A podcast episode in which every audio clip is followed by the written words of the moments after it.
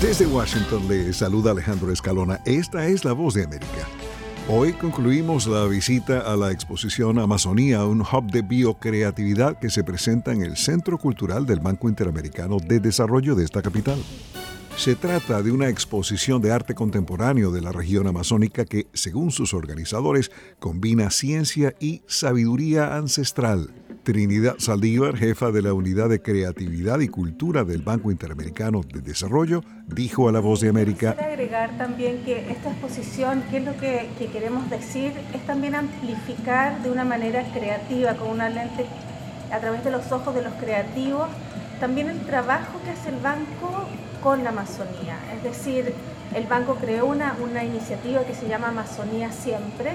Muchos donantes han llegado hacia el banco para poder trabajar en la Amazonía entendiendo que es un recurso único que atesoramos, pero que si no actuamos hoy lo perderemos. Lo que veías antes, los colores, por ejemplo, del trabajo de, del artista Mejía, también es mostrar en un mundo en que todo es artificial, en que todo es químico, bueno, estos, estos colores, la, la, Amazonía nos brinda una paleta de colores enorme que tenemos a nuestra disposición. La muestra incluye fotografía, performance, videoarte, pintura y arte sonoro. Manuela Reyes es la curadora de la exposición. Bueno, tenemos a la obra de Roberto Huercaya.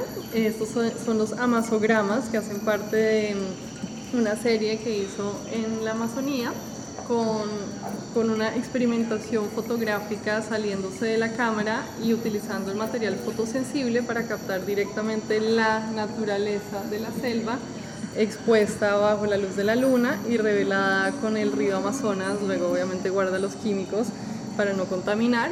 Está como revelando la selva para nosotros. Exactamente.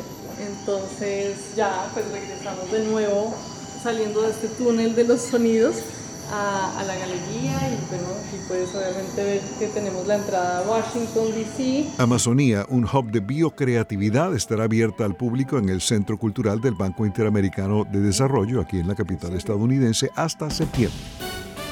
Gracias a ustedes por haberme recibido. Muchísimas gracias Alejandro, un placer.